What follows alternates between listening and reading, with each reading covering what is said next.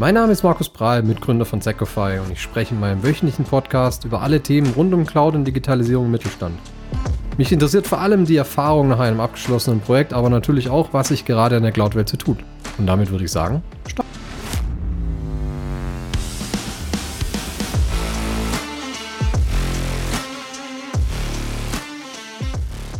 Ja, heute sitze ich mit Adnan zusammen. Adnan ist Cloud Consultant bei Secofy, schon einige Zeit jetzt, bereichert unser Team, vor allem auch im Bereich alles, was so in die Microsoft-Umgebung geht, viel Microsoft ähm, Architecture, aber auch ja, alles, was so Richtung Microsoft 365 geht. Heute möchte ich mich darüber unterhalten, was wir letztendlich an Anstrengungen unternehmen, um unser Wissen auch beim Kunden unterzubringen. Das heißt nicht nur Projekte schlüsselfertig abzuliefern, sondern eben auch die Mitarbeiter zu enablen, selber zu administrieren und selber auch Themen unterzubringen und auch äh, weiterverfolgen zu können und nicht immer eben immer auf uns angewiesen zu sein. Aber bevor wir da ein bisschen in die Details reingehen, Adnan, vielleicht zwei, drei Worte zu dir. Kommst du her? Was machst du? Wie geht's dir? Ja, hi, ich bin der Adnan. Ich komme aus Bosnien, lebe jetzt seit anderthalb Jahren in München, bin auch sehr zufrieden und mir geht es in der Sigfy eigentlich sehr gut, weil ich habe früher sehr viel auch On-Premise-Zeugs gemacht und auch hin und wieder mal Migration in die Cloud. Aber seit ich bei Signify bin, mhm. mache ich dann hauptsächlich nur äh, Cloud-Themen, was mich auch eigentlich, seit ich angefangen habe, auch mehr fördert und mehr abverlangt. Mhm. Und das freut mich eigentlich ganz toll, dass ich hier hin und wieder auch die spannenden Projekte mitmache, klar. Langweiliges hat man natürlich auch zwischendrin. Ne? Ja, klar, das, das, sind so übliche Sachen, mhm. aber ich denke mal, äh, es ist viel mehr Spannendes dabei als das alltägliche Zeug, äh, mhm. was man normalerweise hat. Und warum München? Einerseits, weil ich schon Familie hier hatte mhm. und andererseits, weil das eine coole Stadt ist mhm. an sich. Man kann hier viel unternehmen und ich glaube, es gibt hier auch Möglichkeiten, sich weiterzuentwickeln. Mhm. Und das Bier natürlich. Ja, klar. wir, waren, wir waren letztes erst bei einem Kunden im Norden, also ziemlich im Norden, arg viel nördlicher geht es fast mhm. nicht mehr. Dänische Grenze könnte man fast schon sagen und haben da das ein oder andere Bier auch zusammen probiert, wenn ich das mal so erzählen ja, genau. darf. Und, Pilz ja, war das, oder? Ja, auch, ja, viel, viel. Und hat uns jetzt nicht so überzeugt wie, wie das südliche Bier, sag ich mal, oder? Nee, ich bin da auch nicht äh, der Überzeugung, dass das ähm, gutes Bier ist oder Pilz, wie sie es nennen. Also da bin ja. ich lieber in Bayern. Ja, das stimmt. ähm, übliche Frage, wenn ich mit jemandem spreche, ist, wie startest du deinen Tag? Hast du eine Routine, jedes Mal individuell? Nee, tatsächlich habe ich eine Routine ungefähr. Also, wenn ich morgens aufstehe, ist so das Erste, was ich mache, äh, ein Kaffee. Mhm. Klar. Dann schaue ich mir meine Termine durch und äh, schaue dann, wie viel Zeit in, ich in Anspruch nehme für Vorbereitungen, ob ich dann irgendwie E-Mails habe, die ich noch äh, bearbeiten müsste und so weiter. Und äh, mache mir so ein bisschen den Plan vom Tag, also vom Tagesablauf her. Mhm schaue mir dann die Themen an und ja, so ungefähr mache ich dann oder starte ich dann den Tag, lese mich noch ein bisschen ein und schaue irgendwie, ob es noch neue Nachrichten gibt und so weiter, also mhm. aus der Welt. Eigentlich ganz gemütlich, ja. stark. Ja. Klingt gut. Ja, jetzt haben wir heute das Thema, wie geben wir Wissen an unsere Kunden weiter im Bereich Cloud, auch unsere Erfahrung natürlich, wie können wir hm, das weitergeben, was jetzt nicht nur in irgendwelchen Manuals bei Microsoft drin steht oder so, sondern auch eben die Erfahrung, okay, was muss man beachten, wenn es größer wird oder wenn es sich ändert oder wenn du Spezialsettings drin hast. Aber um das machen zu können, muss ja auch erstmal du fit bleiben, was gerade Neues passiert, dich selber weiterentwickeln. Wie machst du das? Also wie, wie kümmerst du dich darum, dass du up to date bleibst? Das ist tatsächlich manchmal schwierig, besonders im Bereich jetzt, in dem ich dann tätig bin, ist zum Beispiel der Infrastructure as Code. Da passiert viel Neues. Mhm.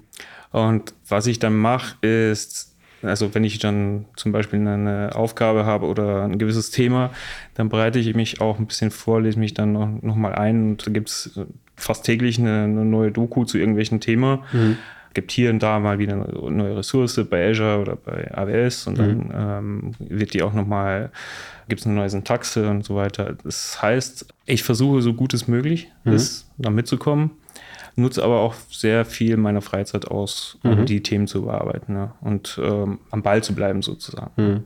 Und wie ist deine Einschätzung dann, das auch mit Zertifizierungen zu machen? Zwingen Zertifizierungen dich ein bisschen weiter zu lernen oder ist es einfach nur ein Haken, den man irgendwie macht? Eigentlich nicht. Also bei mir ist das so ein Haken, den ich eigentlich mache. Also ich denke mal, dass es eigentlich von mir aus kommt, mhm. dass ich halt dazulernen möchte und äh, ich möchte dann auch äh, irgendwie am Ball bleiben und nicht abgehängt zu werden.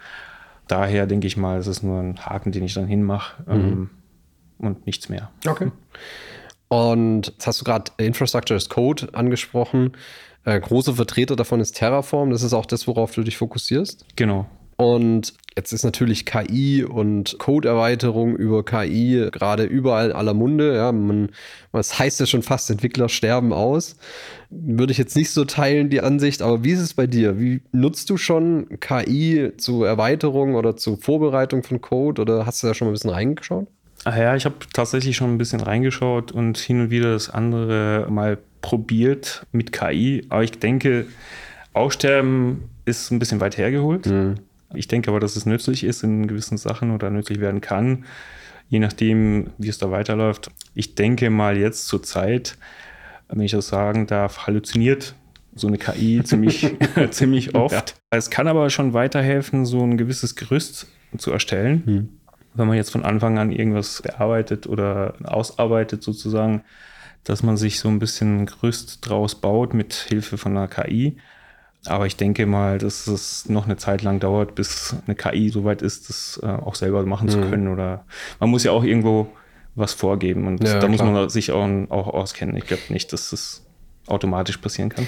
Ja, ich habe letztens so ein, ich glaube, es war sogar so ein Meme gesehen oder so, KI in Developer, wo es geheißen hat, früher 80% entwickeln, 20% debuggen ja. und jetzt praktisch 20% entwickeln, Anführungszeichen lassen und 80% debuggen. das wird dann hinzubekommen, dass es läuft. Ja, also da, wo ich mir richtig vorstellen kann, dass es hilft, wäre zum Beispiel beim Debuggen selber. Mhm. Ich glaube, wenn das zum Beispiel in einer Art Copilot äh, funktioniert und dann kann man sich als Programmierer oder Entwickler dann sich dann debuggen lassen, das würde schon weiterhelfen. Also da sehe ich eher den Vorteil dahinter. Mhm. Wenn du jetzt mal so die letzten zwei großen Projekte, wo du ja nach wie vor auch aktiv bist, dir vor Augen führst. Ne? Das eine ist Prothesenhersteller, also bei beiden ähm, mhm. nach wie vor aktive Projekte, äh, können wir Firmennamen noch nicht nennen, aber wir müssen mal sagen, okay, der eine ist Prothesenhersteller, da ist es eher Infrastructure as Code, Terraform, mhm. Microsoft ne, oder Azure letztendlich. Das andere ist eigentlich eher dann, ich würde mal sagen, ein Office-fokussierteres Thema äh, mit Überführung vom File-Server letztendlich auf SharePoint Online mit viel Customizing außenrum, muss man auch sagen, oder viel Sondervorstellung. Was macht dir mehr Spaß? Welches zwei Projekte? Jetzt zur Zeit macht mir eigentlich mehr Spaß das Projekt mit der Migration der Files an sich, weil wir da gewisse Herausforderungen haben, weil der Kunde halt auch viele Voraussetzungen hat gegenüber äh, dem ganzen Thema. Und auch abhängig davon ist zum Beispiel, was jetzt zurzeit das Thema bei Infrastructure oder bei Terraform ist beim Kunden, weil hin und wieder ist es mal so eine alltägliche Sache. Mhm. Wenn wir aber was Neues entwickeln, ist es natürlich dann auch wiederum für mich interessant. Ich würde aber sagen, jetzt zur Zeit ist mhm. es eher das File-Migrationsprojekt. Ja. ja. Jetzt haben wir da ja unter anderem IT-Abteilung, die sich durchaus auch natürlich gezwungen von Corona schon mit, mit Cloud auseinandergesetzt hat. Klassiker, Teams gegangen, Office-Lizenzen geshoppt ähm, und ähm, da ist ein oder andere vielleicht auch genutzt. Vielleicht in dem Fall auch direkt auf, auf Exchange Online gegangen. Natürlich fehlt aber da auch noch Wissen. Ja. Äh, du unterhältst dich viel mit dem IT-Leiter, dem Projektleiter da drin letztendlich. Wie ist so dein Eindruck von, wie man Wissen am besten weitergibt? Also, wie übermittelst du das? Ist das Gespräche? Strukturiert ihr das irgendwie? Ähm, wie, wie geht ihr da vor? Also, ich versuche das immer mit den jeweiligen Personen so ein bisschen in Gesprächen mit einzubringen. Mhm. Dann wiederum äh, Sessions, wo man dann auch mal hin und wieder das Wissen vermittelt, also zeigt, wie man was einstellt, ausführt und so weiter. Ich glaube, das hilft denen am meisten, dass sie auch so ein bisschen das Gefühl haben, das wird oder das Vorzeigen an sich. Äh, es hilft auch schon mal besser, als irgendwie nur eine E-Mail zu schreiben oder das selber zu machen und dann einfach mhm. nur stur übermitteln. Ja, das ist jetzt äh, eigentlich abgehakt. Ja. Aber ich glaube, das hilft schon ganz gut. Mhm. Also praktisch in Gesprächen nicht nur zu sagen, wir machen das jetzt so, weil ich weiß, wie es geht, sondern auch zu erklären, warum wir das so machen, wo die Herleitung herkommt und warum es letztendlich Sinn macht. Vielleicht auch nicht jetzt direkt, aber vielleicht in Zukunft, wenn es sich anders entwickelt. Genau, weil der Kunde möchte auch wissen, was letztendlich da im Hintergrund passiert. Mhm. Und ich glaube, es ist am besten, wenn man das in den Gesprächen mitmacht und wenn man das denen erklärt, wieso etwas so vorgenommen wurde, weil dann können sie es auch nachvollziehen letztendlich. Ja. Ja, das ist auch wichtig, weil wir wollen natürlich die Kunden auch so enablen, dass sie in Zukunft auch die Großteil der Aufgaben zum Support und auch zum, zum Pflege selber übernehmen können und nicht gezwungen sind, da auf eben externe zuzugreifen. Genau, wir hatten ja schon ein paar Themen, wo wir zum Beispiel Code anwenden wollten für eine, für eine ähm, Infrastruktur, die wir ausrollen wollten. Hm. Und da kam es von Kunden eben das, der Stopp, dass das nicht möglich ist, weil die es nicht selber verwalten können. Ja. ja. Aber Klar, kurzfristig könnten sie es nicht selber verwalten. Genau. Würdest du aber trotzdem auf den Weg dann gehen, zu sagen, oder würdest du versuchen zu überzeugen, okay, wir gehen trotzdem auf die Code-Richtung und äh, schulen euch gleichzeitig? Das würde ich tatsächlich machen, weil irgendwo ist es schon praktisch, wenn man das als Code hat, mhm. weil man kann es immer wieder benutzen und immer wieder ausrollen. Und es ist halt, ich würde sagen, eine sauberere Sache, mhm. äh, es in Code abzubilden. Und letztendlich wächst das Projekt so groß, dass es irgendwann mal unübersichtlich wird, das einfach durchzuklicken oder durch die Portale sich irgendwas zu erarbeiten. Ja, würde ich machen. Ja. Okay. Jetzt gehört natürlich zu unserem Job nicht nur das Training für, ich sag mal, ja, IT-Versierte oder IT-Leute, sondern wir müssen natürlich auch User schulen. In Form von jetzt gerade bei diesem Windpark-Entwickler, wo wir jetzt unterwegs sind, eben, wenn die jetzt letztendlich auf SharePoint gehen, oder SharePoint Online gehen, wie nutzen die das? Wie funktioniert Synchronisierung? Was bedeutet offline? Was sind überhaupt alles für neue Icons da? Jetzt hatten wir da ja alles dabei. Wir hatten von einem schönen Rundtrip bis zu ähm, viel Teams. Was ist so deine Einschätzung? Was, was funktioniert besser? Ich glaube, so ein Vorort-Besuch und so ein Mix, wo, wo man auch nochmal Leute über Teams dabei hat, funktioniert eigentlich gut, weil die Leute sich auch ein bisschen ja, öffnen, wenn man da vor Ort ist mhm. und dann mal auch Fragen stellen, weil normalerweise ist jemand im Teamsgespräch dabei, aber dann äh, später im, im Resultat, hm, was hat er damit? Vom Laptop, genau, ja. sitzt mhm. er vielleicht nicht vom Laptop mhm. oder ist irgendwo mhm. unterwegs. Deswegen denke ich mal, dass es mehr Sinn macht, dass die Leute auch dabei sind und dass wir auch mal zu den Kunden kommen. Ist auch meine Einschätzung. Also die, ich finde, die, selbst wenn du jetzt nicht alle erwischst, wenn du beim Kunden bist, hast du, es bringt eine gewisse Ernsthaftigkeit mit. Ja, dass du das Gegenüber ernst nimmst, Sorgen mitnimmst und auch ansprechbar bist. Ich fand vor allem die Tour dann durch Norddeutschland vor ein paar Wochen interessant, weil wir ja gesagt haben, okay, wir machen eigentlich nur zwei Termine pro Tag, wo wir eigentlich das Gleiche anbieten, sind aber den ganzen Tag dort und ansprechbar und flexibel und die Leute können jederzeit auf uns zukommen. Ich fand, es hat gut funktioniert, einfach weil es die Leute auch nochmal mehr abgeholt hat und nicht einfach nur diese lehrerhafte, okay, hier ist jetzt das neue Ding, das ist deine neue Arbeitsweise und du hast diese eine Stunde, da mit uns in Kontakt zu treten und dann hast es verloren, mehr oder weniger. Ich fand den auch den Ansatz ganz gut. Ja. Was mich jetzt aber auch überrascht hat, ist eben, dass der Kunde eben auch darauf bestanden hat, uns nach Frankreich mitzunehmen. Ne? Also, dass wir durchaus auch einen teureren Trip gemacht haben, um dieses Missen zu vermitteln und auch klarzumachen, warum es Änderungen gibt. Wie hat es dir gefallen, Frankreich? Eigentlich gut. Ich war noch nie in Frankreich, das war das erste mhm. Mal. Und auch, ich fand die Leute fand sehr nett, auch mal Frankreich zu sehen und mhm. äh, sagen wir mal den anderen Standort außerhalb von Deutschland. Ich denke mal, das hat ganz gut geklappt, dass wir die abgeholt haben, einerseits. Mhm. Und auch das Wissen dort rüberzubringen. Es war, war auf jeden Fall, glaube ich, interessant und auch wichtig, denen das mitzugeben, dass wir eben da die nicht nur überfahren wollen mit den Entscheidungen aus dem Headquarter, sondern eben denen ihre Tools und Techniken natürlich für uns auch wichtig sind. Wir versuchen die mit zu integrieren und da eben auch ja das weiter voranzutreiben letztendlich. Ne? Und auch in den Change eben mit reinzunehmen. Genau, und auch mit den Leuten vor Ort zu sprechen und deren Wünsche und äh, Anregungen mitzunehmen, mhm. weil das ist nicht oft der Fall, dass man ähm, eben so macht, sondern man geht wahrscheinlich über die IT und äh, die hat dann andere Vorstellungen und ich glaube, das war sehr gut, dass wir da mitgemacht haben. Ja. ja, ich bin mal gespannt. Also es steht ja wohl noch eine andere große Standort letztendlich. Sollen wir auch noch besuchen? Haben wir schon unterschiedliche Sachen jetzt dazu gehört? Ich bin mal gespannt, wie sich da entwickelt, wie offen da die Leute sind und wie weit letztendlich mit ihrer Infrastruktur auch schon. Aber ich glaube, dass wir da im Moment ein ganz gutes Projekt fahren und es nicht überhetzen, sondern versuchen, die Leute mitzunehmen und nicht eben diesen Konzernstampel zu nehmen. Okay, hier ist die Headquarter-Entscheidung, das ist jetzt zu tun und äh, uns ist jetzt endlich egal, was ihr macht, weil das ist effizienter, so wie wir es uns vorstellen, sondern dass wir da die Leute gut mitnehmen und deswegen auch die Offenheit haben, diesen Wechsel mitzumachen. Mhm. Ja, letztendlich, wenn du jetzt dir nochmal, jetzt nehmen wir an, wir kriegen das Projekt jetzt einigermaßen gut durch. Du hast das andere Projekt auch noch am Laufen, wird vielleicht auch, vielleicht ein bisschen weniger Überdingszeit. Was ist dein Lieblingsprojekt, das du jetzt haben würdest, wenn du sagen kannst, okay, ich kann jetzt rausgehen und sagen, gib mir da genau das Projekt, äh, Sales funktioniert und liefert das auch, was wäre das denn?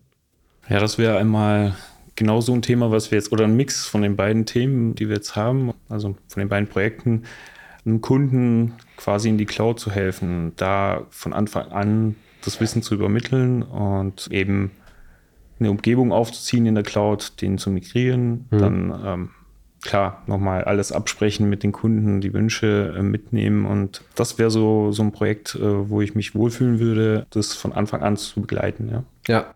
jetzt ist Terraform ja universeller, sage ich mal. Du bist Microsoft fokussiert. Guckst du manchmal über den Tellerrand? Guckst du was, was, was orange oder ich weiß nicht, was Google so als Farbe nimmt, weiß, keine Ahnung. ich glaube, orange ist es. Äh, AWS, ja. Mhm. Ja, sowieso. Man kann ja nicht nur fokussiert sein auf, aufs eine und das andere irgendwie ignorieren. Also man kann schon, aber mhm. ich bin halt nicht so. Ich würde mich da, glaube ich, auch reinarbeiten. Mhm. AWS ist ja auch so ein Thema, was unser Kollege Matthias da macht. Und ich denke mal, dass das auch nicht so entfernt ist. Also die beiden sagen wir, Stammhäuser sind auch nicht so mhm. weit entfernt. Code ist ja gleich. Ja. So. Ja, könnte ich mir auch vorstellen. Sind wir wieder bei Weiterbildung, ne? Genau. Stimmt. Ja, nee, also ich finde es auf jeden Fall interessant, weil es jeder Kunde äh, seine eigene Herausforderung mit sich bringt, wie wir Wissen reinbringen können. Ja, das kann über eben plump über gut dokumentierter Code sein. Es kann über viele Gespräche sein, es kann über wirklich angesetzte Schulungen sein. Jeder Kunde ist da meinem Gefühl nach zumindest ähm, individuell und fordert uns auch immer wieder heraus, wie wir unsere Wissen und Erfahrungen da bestmöglich unterbringen. Und ähm, ich glaube, wir machen das gut. Ja, denke ich auch. Also wir versuchen ja den Kunden so viel Wissen wie möglich zu übermitteln und auch zu dokumentieren. Das, wie du schon gesagt hast, mhm. ähm, Code ist die beste Doku. Ja. Und abhängig auch von der Umgebung und von den Tools, die, die sie benutzen, ist es halt bei jedem Kunden individuell, ob man jetzt über GitHub ähm, sein Repository aufzieht und so weiter oder über Azure äh, DevOps. Das ist immer wieder individuell und mhm. halt immer wieder anders. Ja. Nee, super. Also von meiner Seite aus sind wir soweit durch. Ich würde auf jeden Fall deinen LinkedIn-Kontakt, also Adnan LinkedIn-Kontakt, in die Shownotes packen, falls ihr äh, euch unterhalten wollt über Terraform. Äh, was bringt es für Herausforderungen mit sich? Oder auch, ähm, ja, letztendlich, was passiert gerade so über generell Neues im Bereich Microsoft Cloud? Äh, schreibt ihn gerne an, schreibt uns gerne an. Und ansonsten, ähm, Adnan, irgendwelche letzten Worte? Nee, nur, dass ich berei äh, mich bereit erkläre, gerne auf die Fragen dann zu antworten mhm. und ähm, schreibt mir. Ich bin euch da. Cool. Dann kann ich nur sagen, danke für deine Zeit und ja, bis zum nächsten Mal.